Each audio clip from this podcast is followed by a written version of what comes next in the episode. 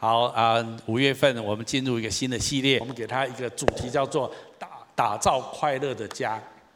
每一年的五月，惊奇教会都会谈一谈关于婚姻、家庭、亲子这一方面的议题啊。你如果回去看教会的历史，大概超过十年以上，我们每一年在五月份都不断的做不同角度的来表达我们对婚姻家庭的看重。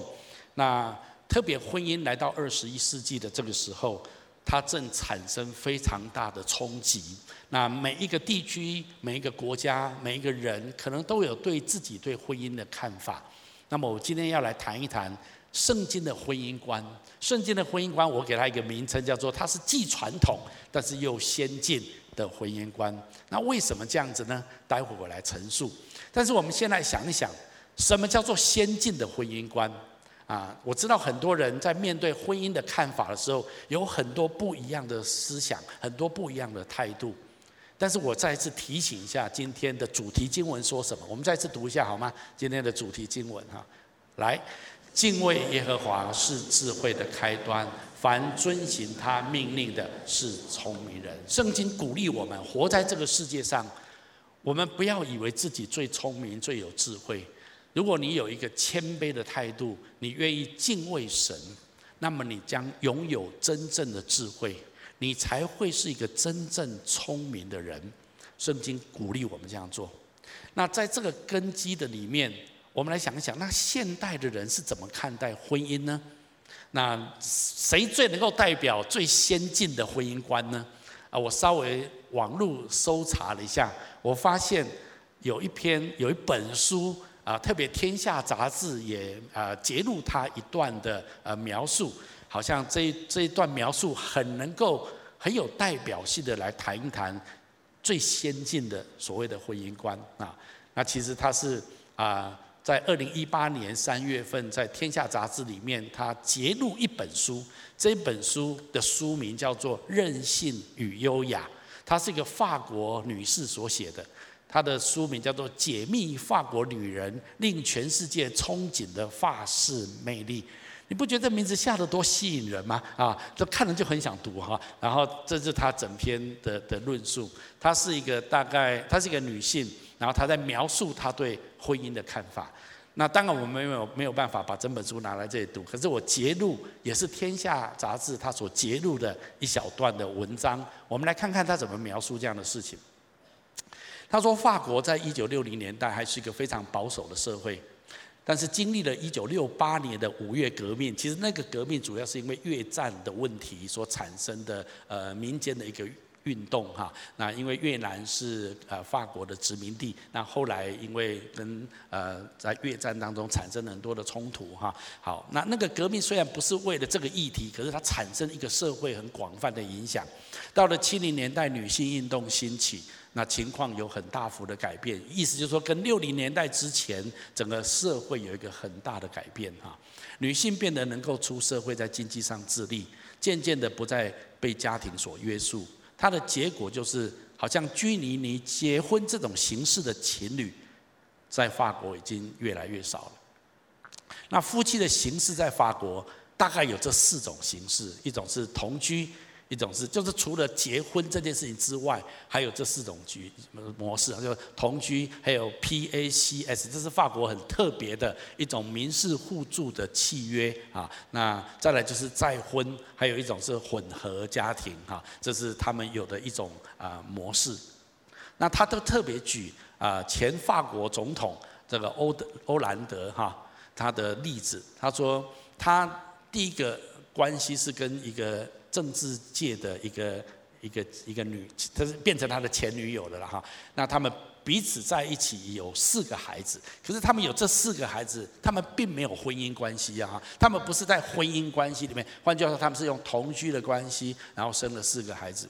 那后来呢，欧兰德呢，他就跟这前女友分手，那跟某位女记者缔结第二个就是 PACS 的这种这种契约关系哈。但是后来被爆出他跟女性有外遇啊，要出轨，后来又跟这个女记者又最后又分手了。OK，好，那就是欧兰德总统。我想这个新闻我们可能网络呃我们都有知道哈。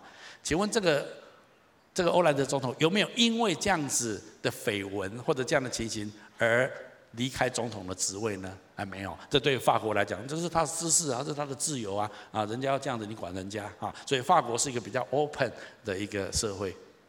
在法国，男女关系是以有无爱情为优先，而不是有没有形式为优先来考量。如果性爱的次数减少，那就会解除他们的关系。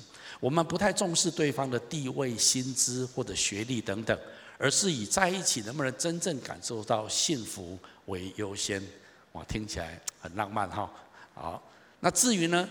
既然结了婚，就一定要终身相守，或者为了孩子，我们不要分离。为了能够维持安稳的生活，我们就彼此忍耐吧。类似像这样子的观念，几乎在法国不会有人这样子想，对，蛮先进的哈。OK，他特别强调是以在一起能不能感受到幸福为优先。那换句话说，过去很幸福，现在不太幸福，或者是很不幸福的时候，就。Excuse me，就这样子哈，那所以他们就可以没关系，彼此祝福这样。他也曾经被问过，朵拉为什么不结婚呢？有没有预定要结婚呢？这个作者哈，那有些时候我都会半开玩笑，其实他是半嘲讽，说我既是自由的，我也要结婚的喽。其实没有啦，啊，只是讲讲而已哈。我也曾经听有人说，一个人不会感到不安吗？但我并不害怕孤单。他认为一个人生活独处的时间。对他来讲是不可或缺的。虽然有时候，虽然我也曾经有一段时间跟我的一个恋人同居，但是当时候的形式也是在彼此的公寓之间来来去去。换句话说，他们并没有搬的住在一起。他是这样子，他说每一个礼拜有三天去住在他家，他有三天住在我们家，那剩下一天是彼此让对方有一点独处的时间啊。他们认为，比把比起把。在一起的这个事情变成理所当然，不如让在一起成为一种大家很想要在一起的感觉。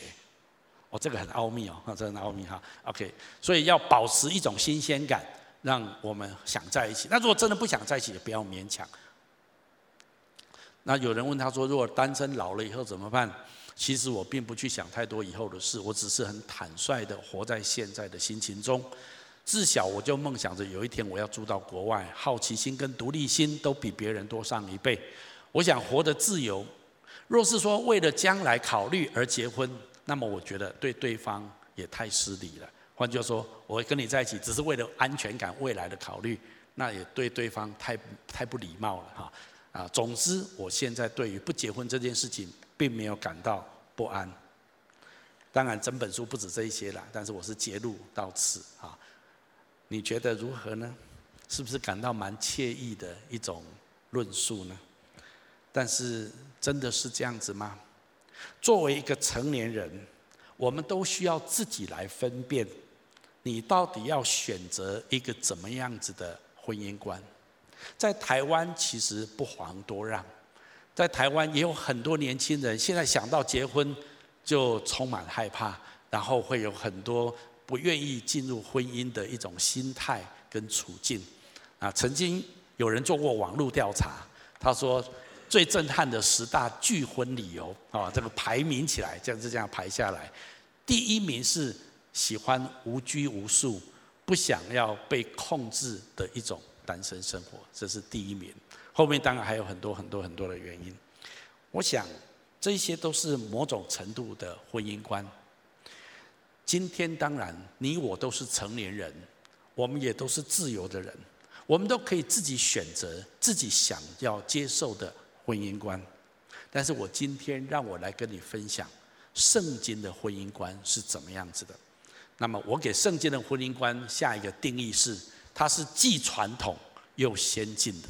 那为什么会这样子讲呢？为什么婚姻观是既传统又是先进的呢？我稍微来说明一下。先讲先进。为什么我认为圣经的婚姻观是先先进的？因为第一个标题我要给大家，圣经是两性平权的婚姻观。我再次说，圣经是性别只有两性。现在台湾是推性别平等，但是圣经的观念是两性平等，这是非常重要的一个观念。但是两性男性跟女性从圣经一开始，他就表达是平等的。很多人觉得圣经的观念是男尊女卑，其实不是的。我要讲，圣经在这一方面是超越全世界所有的文明、文化、宗教，最为平权的一个论述，在圣经的观念里面，你说何以见得呢？我们来看圣经，神怎么创造人类？我们来读一下下面这段圣经节。来，神就照着自己的形象造人，乃是照他的形象造男造女。神就赐福给他们，又对他们说：要生养众多，遍满地面，治理这地。圣经一开始创世纪第一章讲到神怎么创造这个宇宙万物跟世界之后，还有神怎么创造人类。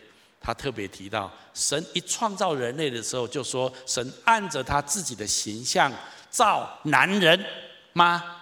没有，是造男又造女。事实上，男女都是按着神的形象所造。我不知道你的看法怎么样哈？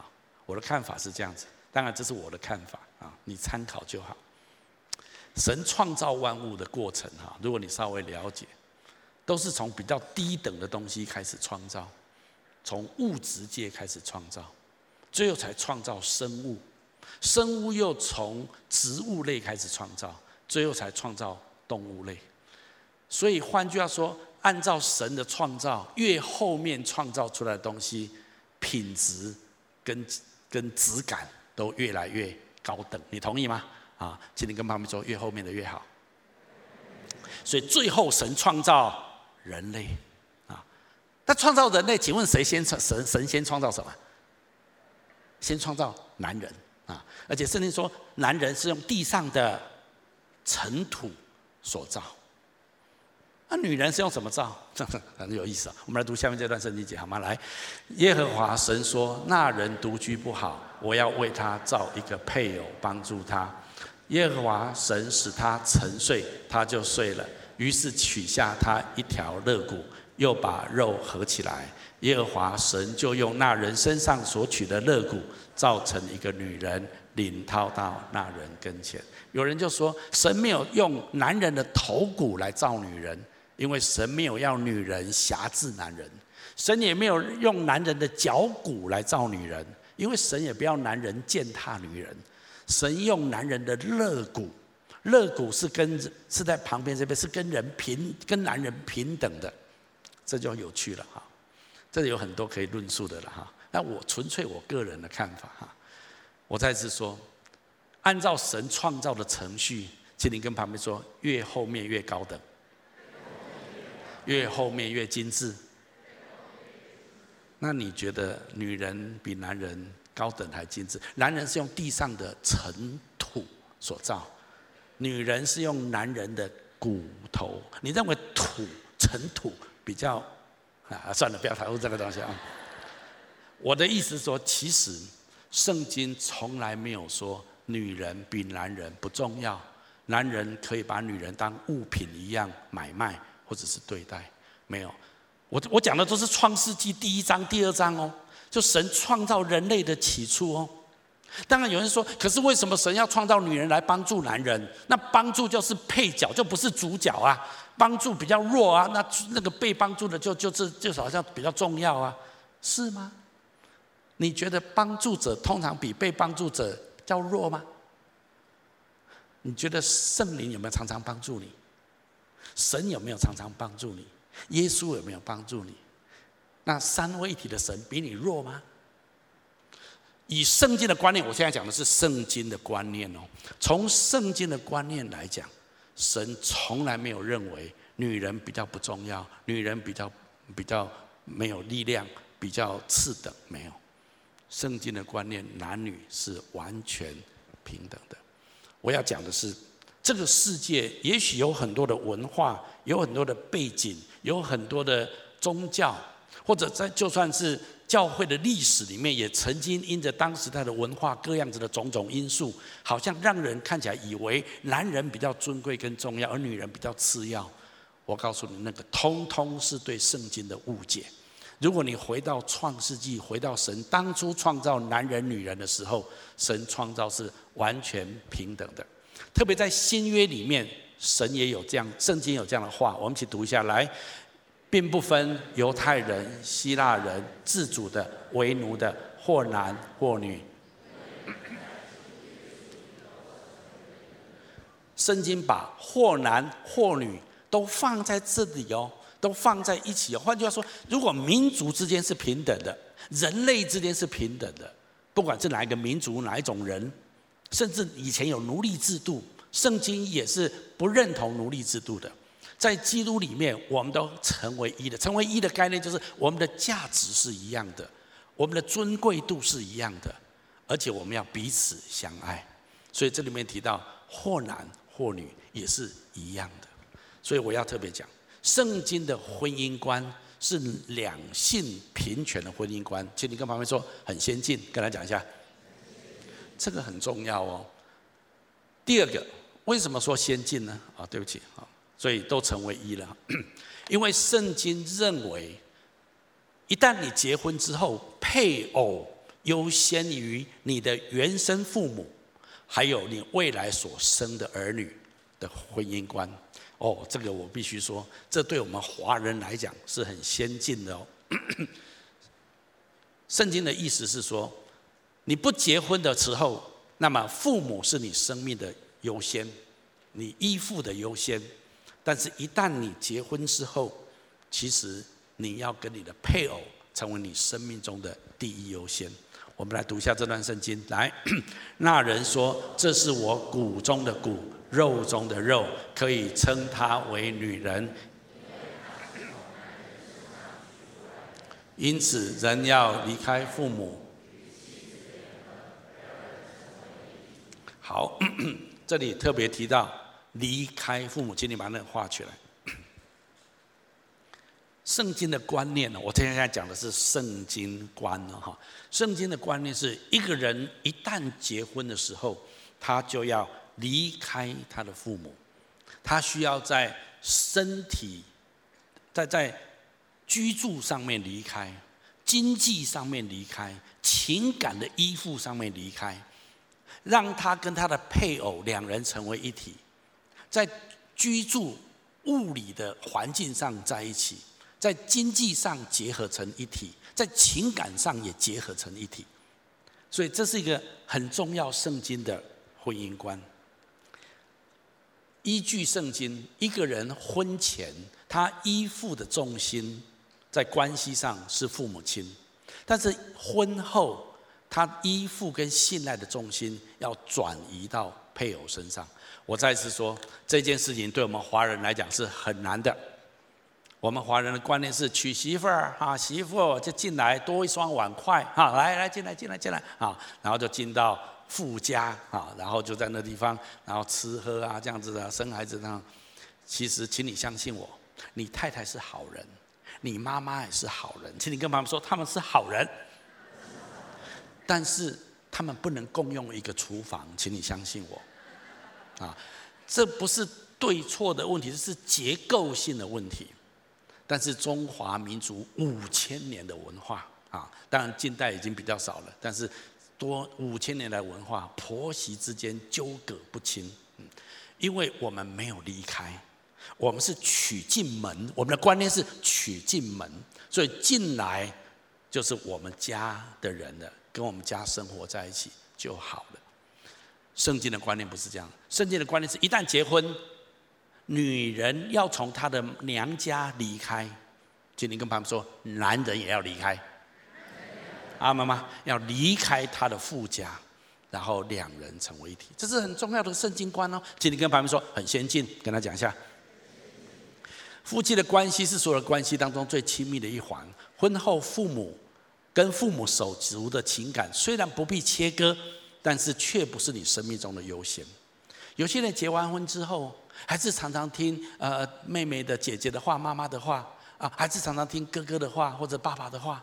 但他们之间就很难产生一个新的家庭啊！我我我没有我没有说你哦，我没有啊，我只是告诉你圣经观哦哈，圣经观哦，OK 好。因此，两人在迈入婚姻的时候，就必须要意识到关系层次的改变，逐渐的调整他们生命中的优先次序。圣经虽然没有给我们家庭关系优先排列的这个经文，但是我们仍然可以借由查考圣经，找到关于家庭优先次序的一些原则。我们很快的来看过一些的经文跟讨论，也让大家知道为什么圣经的婚姻观是这样子的。首先，显然神是居首位的，请你跟妈妈说，神居首位。这个是不用疑疑虑的，在箴言生啊生命书记这里，我们一起读下来。你要尽心、尽性、尽力爱耶和华你的神。所以一个人，不管男人或女人，他要尽心、尽心、尽力委身于爱神，成为他人生的第一优先。不管婚前婚后，这会是他人生的第一优先。那如果你结婚了，是依照圣经的观念，配偶就是第二优先。如果纯粹从研经、从神学上来探讨，因为圣经说，一个已婚的男人要像基督爱教会一样来爱他的妻子。那么，基督是怎么爱教会？基督第一优先要遵从天父、听从天父；第二，基督为教会舍命。所以，基督是这样子来爱教会的。也因为这样子，丈夫应该遵循的优先次序是神第一，然后再来是他的妻子。那女人也是一样，妻子要好像顺服主一般的来顺服她的丈夫。所以，对一个已婚的女人，她的优先权当中，应该以她丈夫排列第二，神是她的生命中的第一。好，这是圣经很清楚告诉我们的观念。然后接着，既然丈夫跟妻子在我们的优先权当中仅次于神，而丈夫跟妻子又是一体的，那么很自然的，从婚姻关系所产生的儿女。那么将是他们下一个重要的优先，这个也跟我们华人的观念有时候是很不一样的。我们觉得虽然生了孩子，爸妈还是最重要的哦，啊，但是我要再说，圣经观不是这样子哦。圣经观，你一旦结婚了，你的配偶是最重要的，再来就是你所生的儿女是你生命中再来很重要的优先，因为圣经要我们好好的教育我们的孩子，神要每一对父母培养出敬虔的儿女。因为他们要成为一个尽力爱主的人，圣经当中不论是旧约到新约，都有提到教育孩子、培养孩子的责任是在父母身上。我再讲一次，以圣经的观念，教育孩子、培育孩子的责任在父母身上。很多人说，我我把孩子交给教育部啦，交给政府啦，啊，政府要给我好好教啦。还有说我礼拜六、礼拜天都把孩子丢给教会啦，啊，教会要帮我好好教啦，啊，我去做事业，我忙我的啊。请你跟妈妈说，这样子不行。圣经的观念不是这样子，圣经的观念是你的孩子是你要负起培育他们最主要的责任。政府是帮助你，教会是帮助你，可是他们不能取代你父母的责任。在这里，我顺便插播一下，这就是我常常在这里说，我再一次苦口婆心的说，不要觉得要让你的孩子拥有更好的什么教育环境啊、语言环境啊，就让孩子在未成年就把他抛到别的国家去，让他在那地方好像受更好的教育，请你千万不要做。对孩子最大的快乐跟幸福，就是跟着妈妈在一起。至少以我的看法，至少 minima 到十八岁。Dr. Baker 说不是二十五岁，他后来又改口，不三十岁。我说太太夸张，太夸张了啊！二十五岁勉强啊这样。那我我认为至少要到十八岁，最好最好到二十二岁。我我 I'm serious，我是讲真实的。你不要七早八早就把孩子丢到另外一个国家，丢到另外一个国家，另外一个处境，或者让妈妈去，或者让爸爸去，或者一边那一边要赚钱一边。你以为这样子孩子会很快乐吗？你会伤害孩子很深。孩子需要的不是更好的语言环境、教育环境，孩子需要的是很稳定、爱他、了解他爸爸妈妈的陪伴。特别从婴儿期到儿童期，还有特别是到青少年期，这个过程如果有父母充分的爱、了解、支持跟陪伴。孩子成年之后，会成为一个充满健康、有安全感的成年人。他面对人生许多的风浪，他有很深的锚抛在深海，他屹立不摇。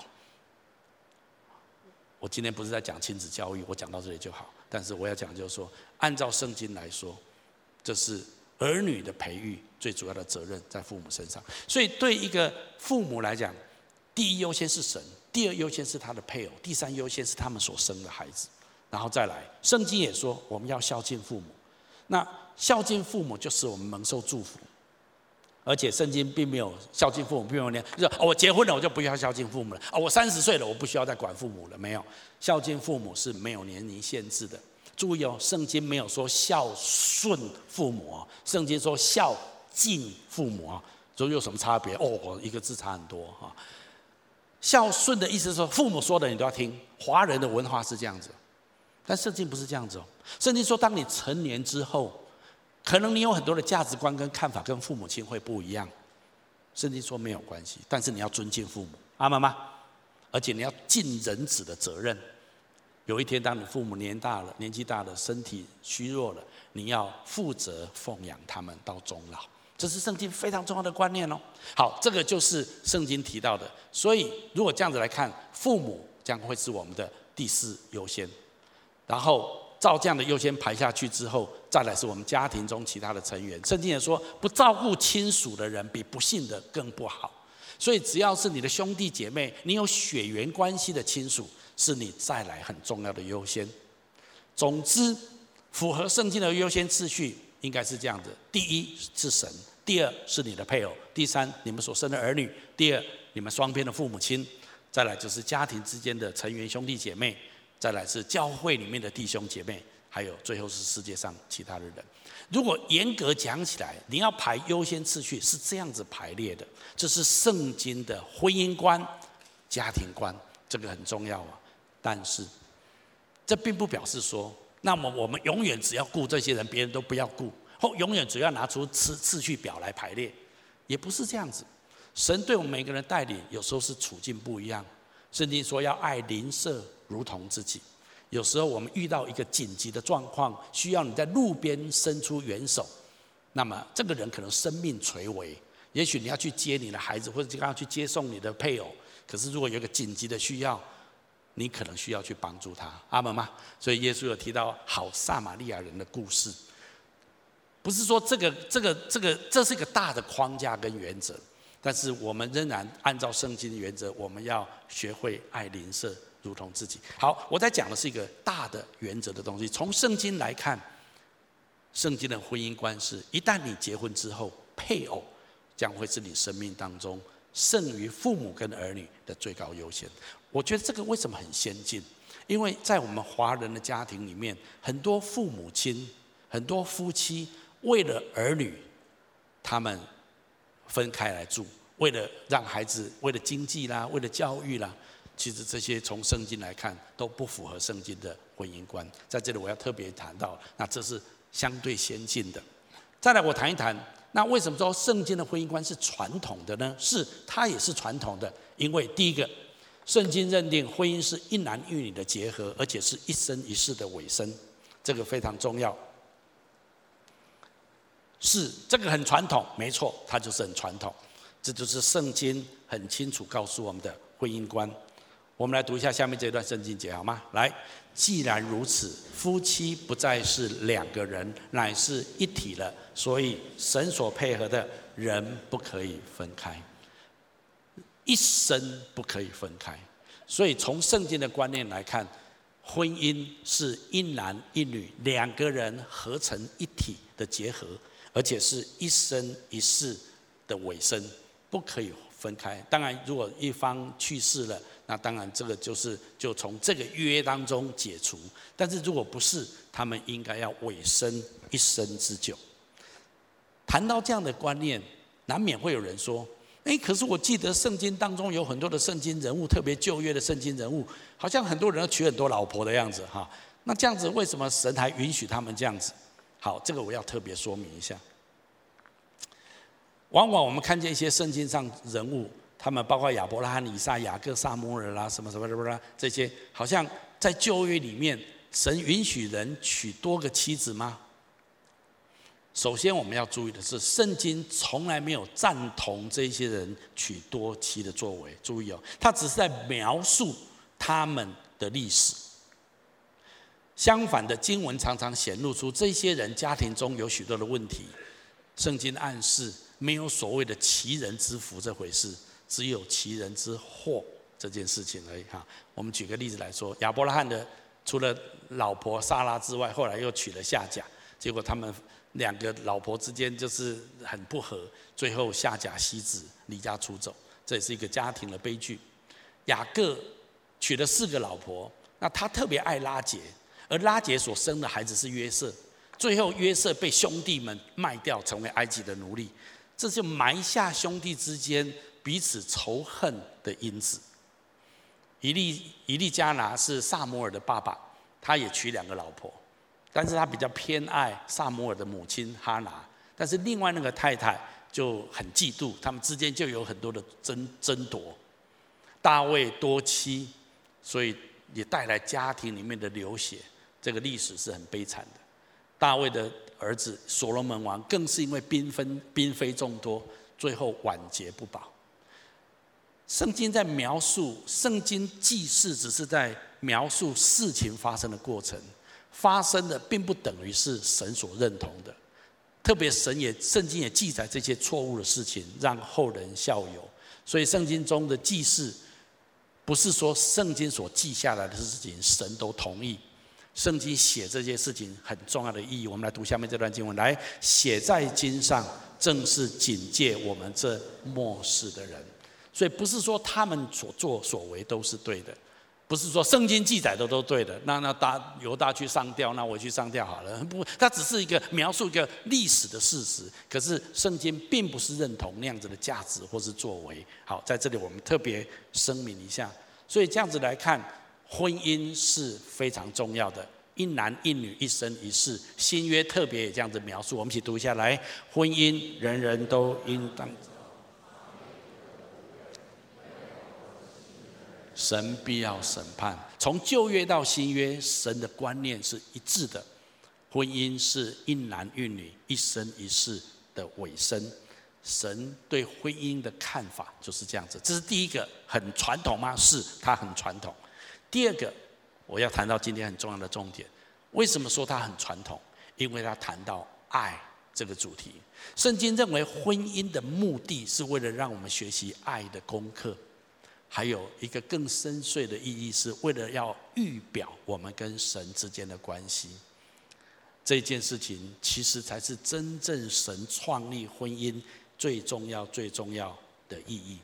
今天来到我们讲到圣经的婚姻观最重要的部分，从圣经来看。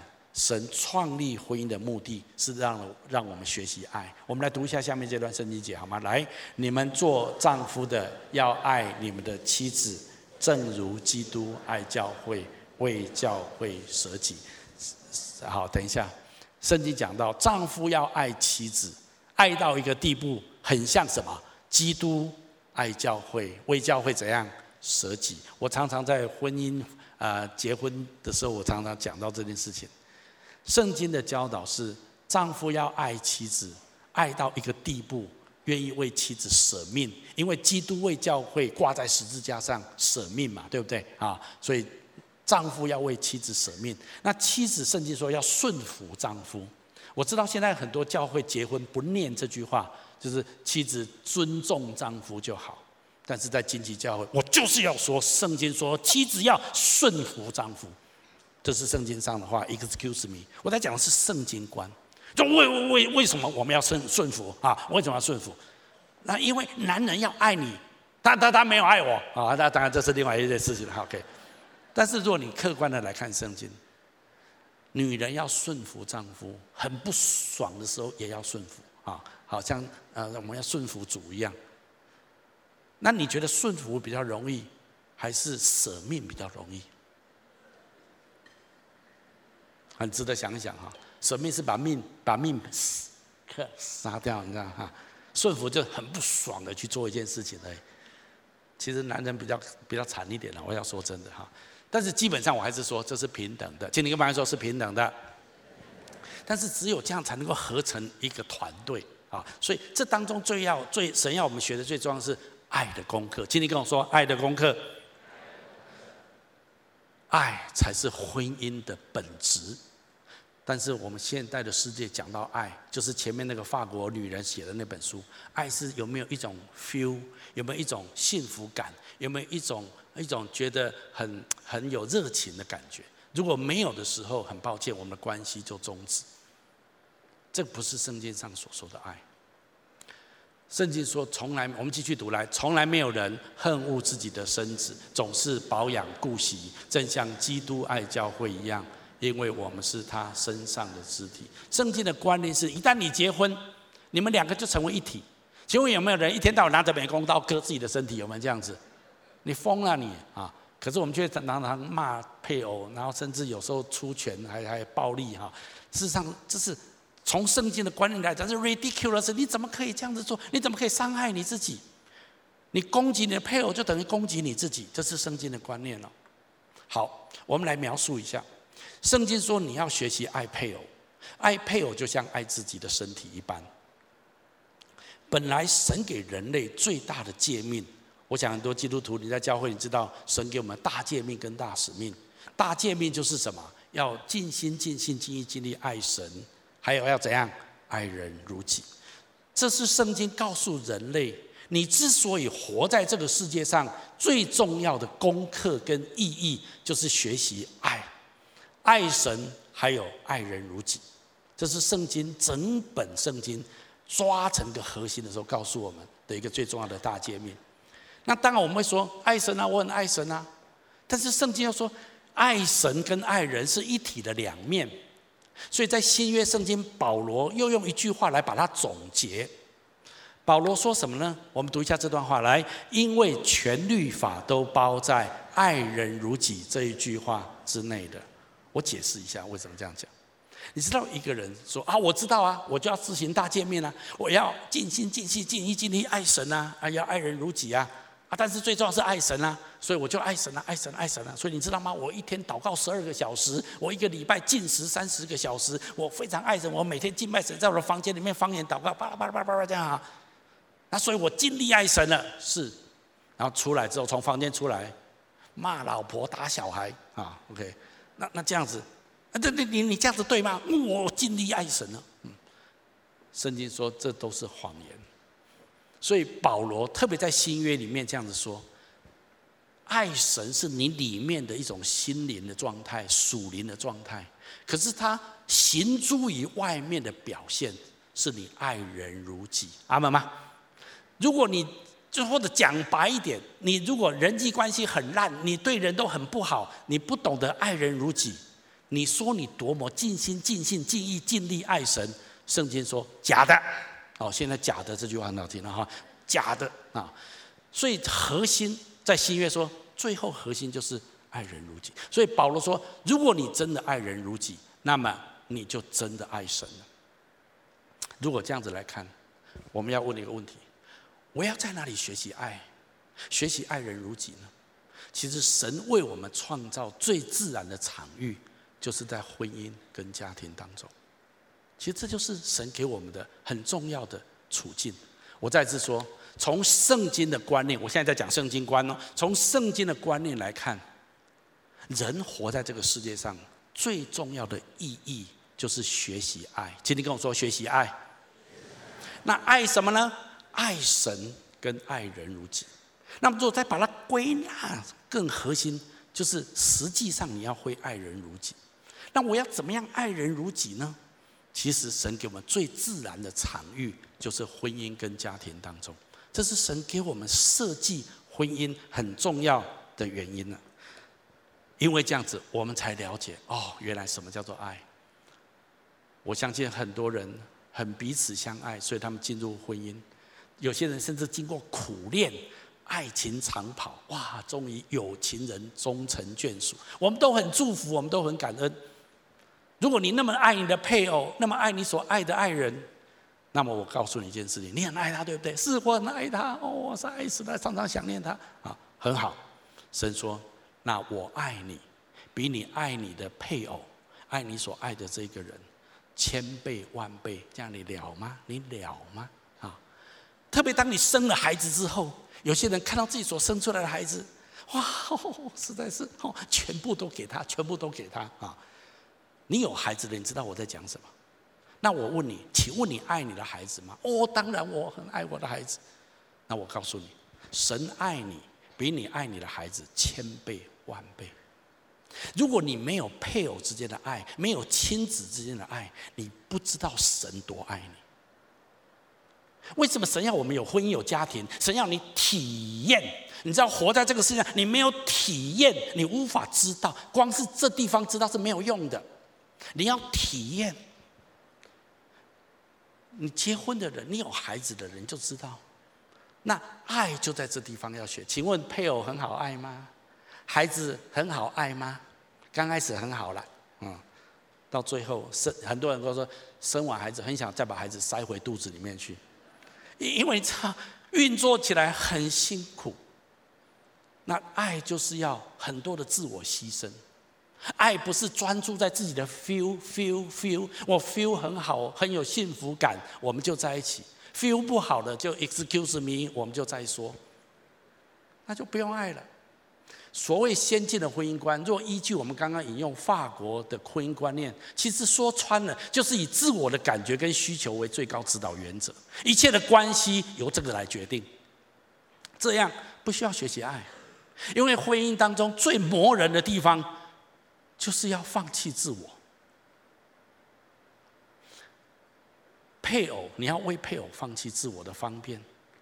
配偶吃饭的时间、作息的时间要很很调、很调整啊，还有很多的观念，要为儿女放弃。儿女是来门训父母亲的，你相信吗？啊，所以当你生了孩子之后，你才知道，实在是原来人生是这样子。OK。圣经教导我们，当我们愿意为了爱、为了真理而放弃自我的时候，才成全了自我，这才是真正的爱。这是耶稣的榜样。在复活节前，我说过一粒麦子的故事。如果人坚持我的感觉，我要这样子，那你就是一粒。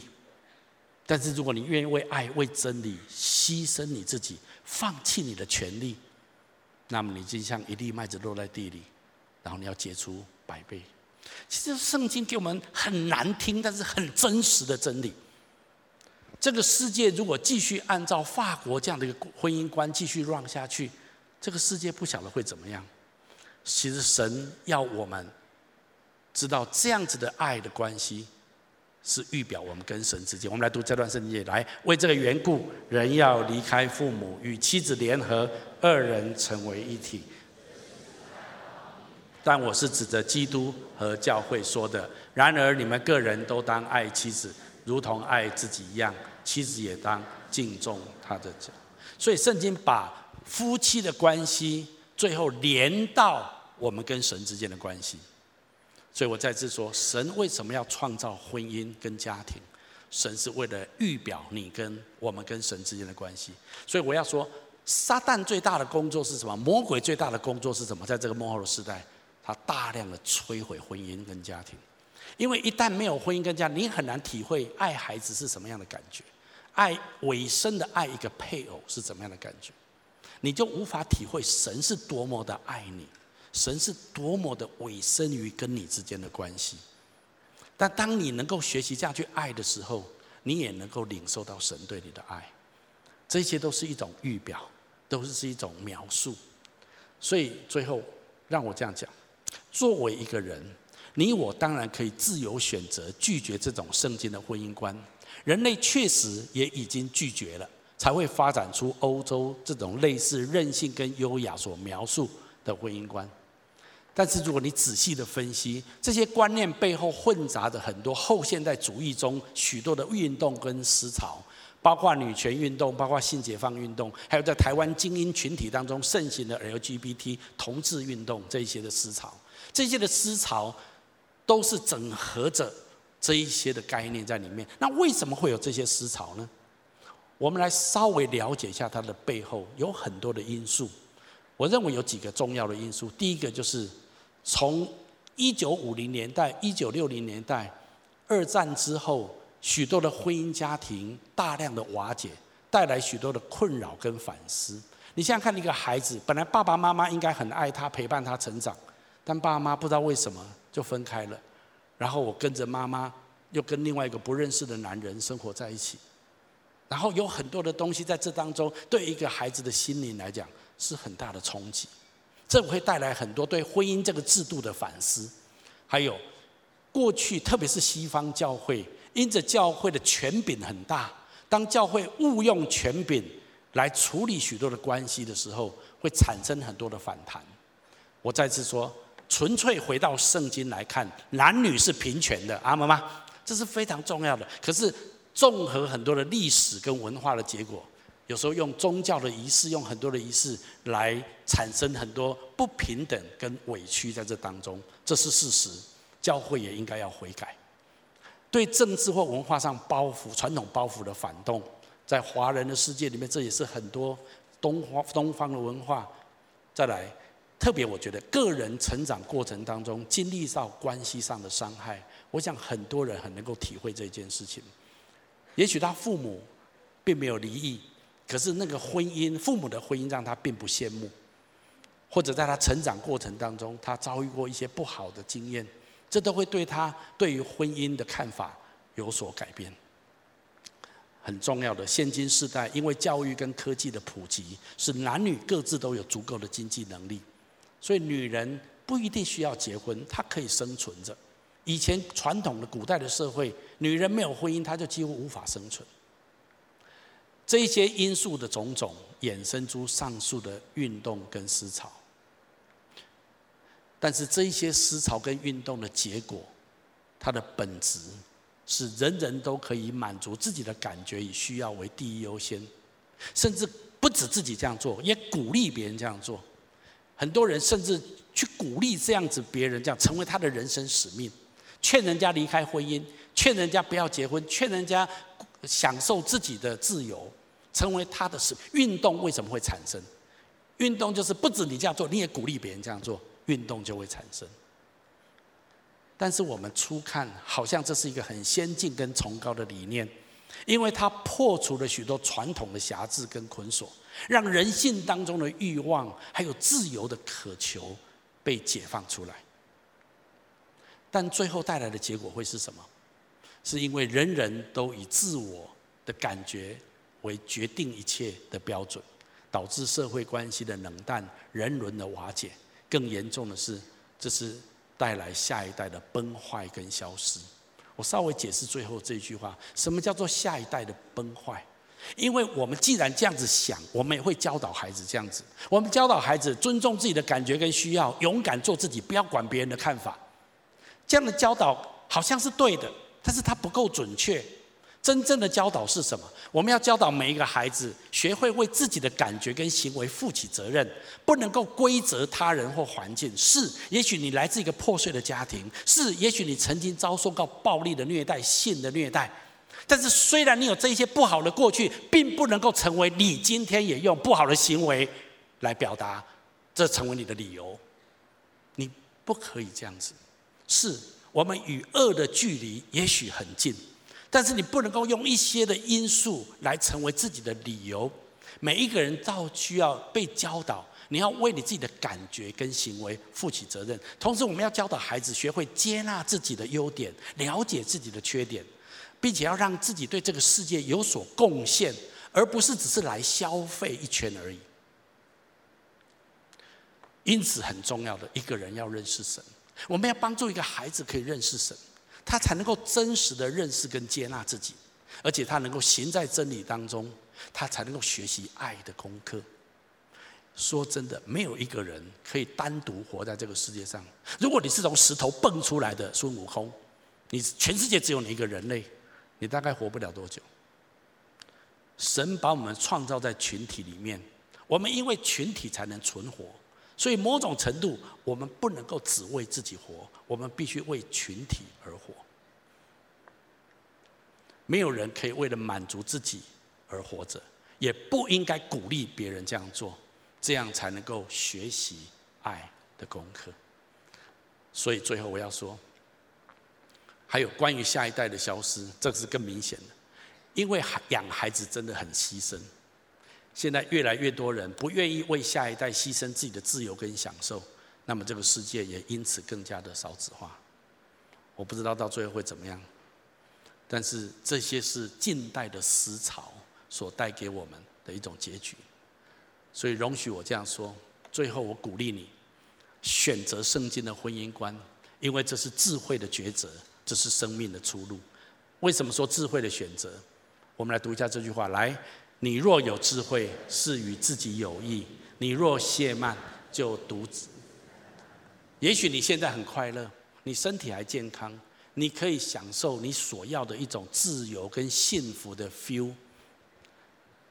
但是这样子的选择，有一天对你跟对别人都会带来许多许多的伤害。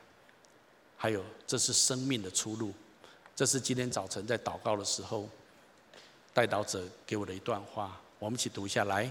天使又指示我在城内街道当中有一道生命水的河，明亮如水晶，从神和羔羊的宝座流出来。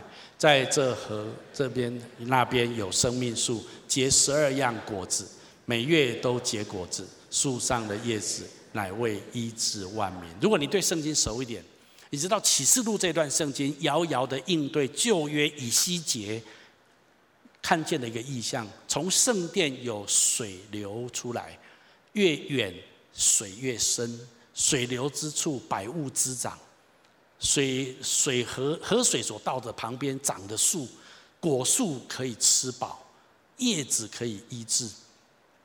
我我灵里面看到这个图像，今天神要他的教会，要每一位上帝的儿女拥抱圣经的价值，是婚姻观，用圣经的婚姻观。为这个世界带来医治。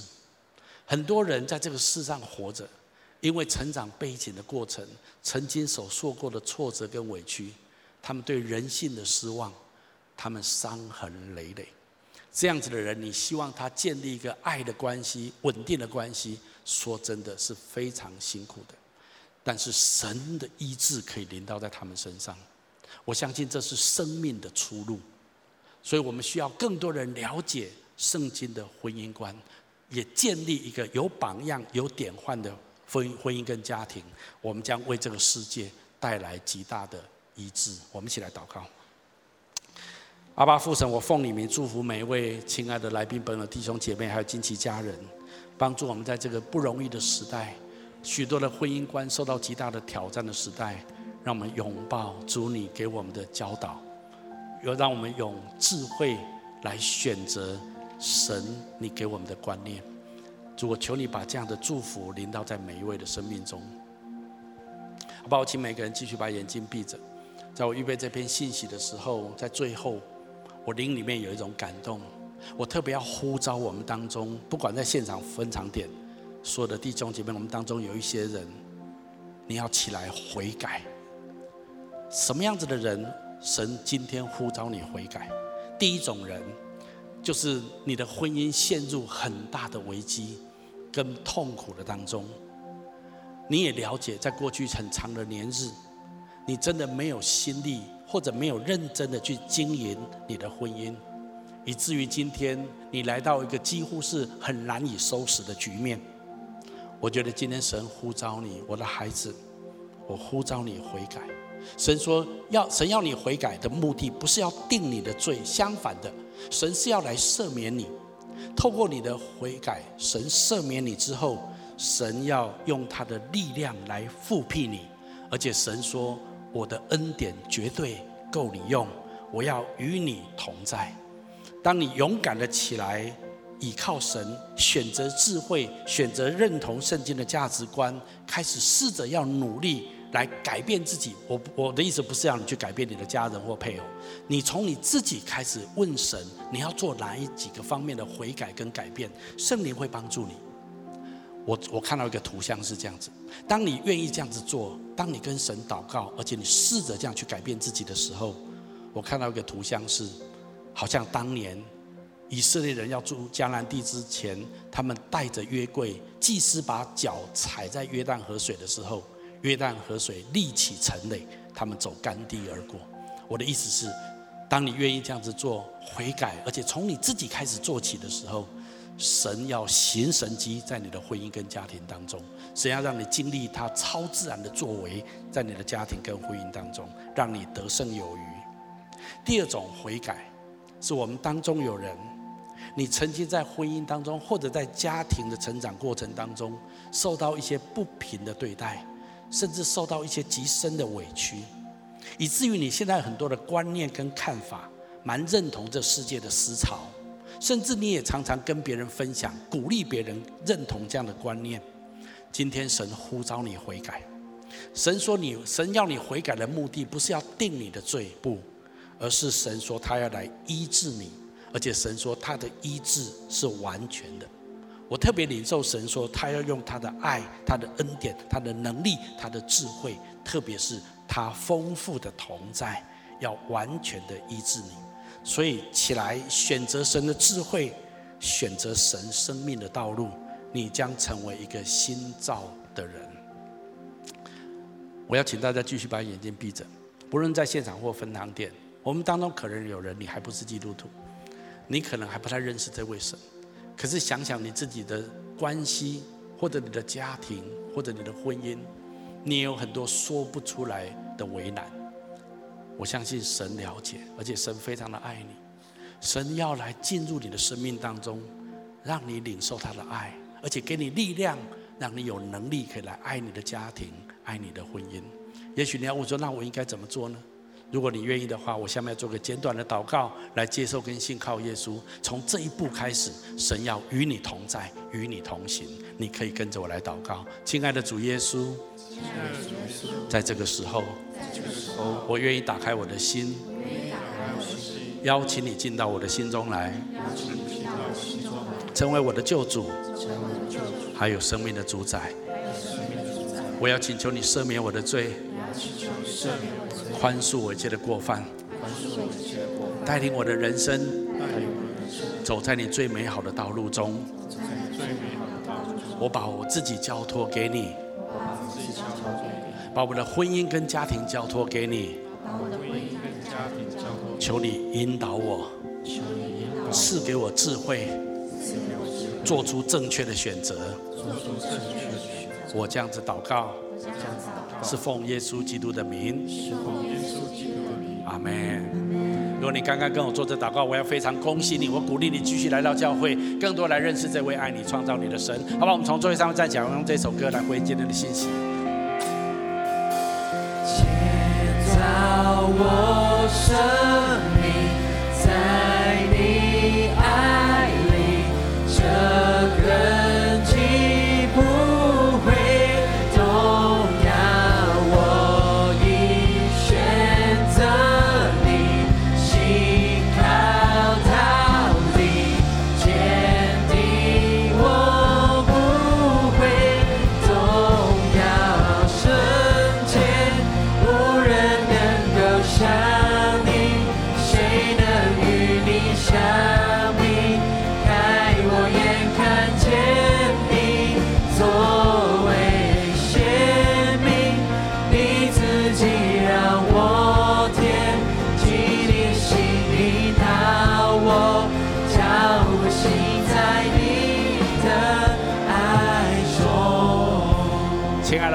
神，我奉你的名祝福每一位亲爱的来宾、朋友、弟兄姐妹、亲戚家人，让我们活在这个世界上，学习爱的功课，让我们跟随你的智慧跟脚中而行，让我们可以建立有典范的婚姻跟家庭，成为这世代的医治跟祝福。